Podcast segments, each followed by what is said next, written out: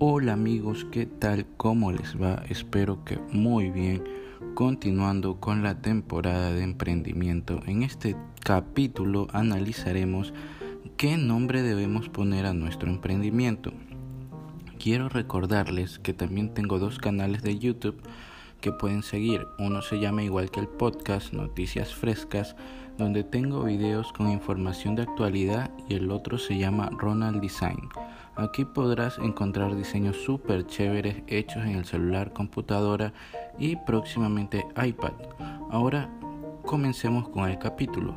El nombre que debes poner al emprendimiento debe ser uno fácil de recordar y el cual permanezca en la memoria de tus clientes durante, durante toda su existencia. Puede ser una palabra o una frase corta, claro, dependiendo del tipo de negocio que quieras comenzar. Pongamos los ejemplos de las grandes marcas de diferentes tipos de mercado. Chanel, Bershka, Armani, Victoria's Secret, Puma, Adidas, Nike, Nike. KFC, McDonald's, Burger King son nombres claves puestos para grandes franquicias. En el caso de KFC apenas son las iniciales. Y es que como podemos apreciar en el mundo de los negocios, menos es más.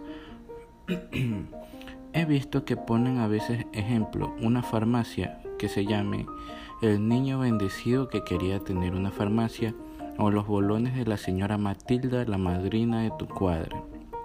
Rima, pero no.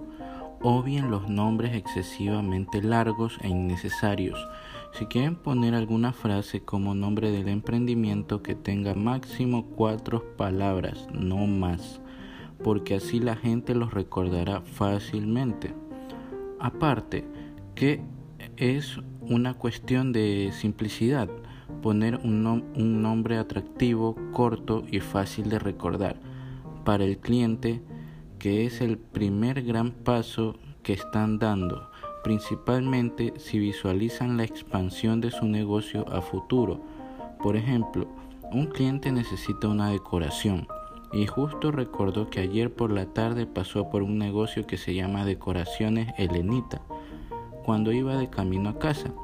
Así el cliente no recuerde sus números, lo primero que hará es buscarlos en las redes sociales y si en caso no los encuentra irá directamente a su local porque recordó el nombre y en él está explícito de qué se trata el negocio.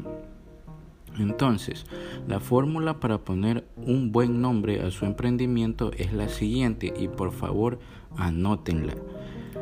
Tiene que ser fácil de recordar, debe llevar al menos una palabra que insinúe de qué se trata el negocio y no debe tener más de cuatro palabras. Hay casos en que se usan dos palabras combinadas o solo las iniciales de alguna frase como por ejemplo compu Pablito o KFC, etc. Fáciles de recordar y que contienen de qué se trata el negocio, tan sencillo como eso. Bueno mi gente, espero les haya gustado. Esperen el próximo capítulo sobre emprendimiento que se tratará de la logística que van a implementar para hacer entregas o realizar servicios. Sin más que decir, aquí me despido. Que la pases muy bien.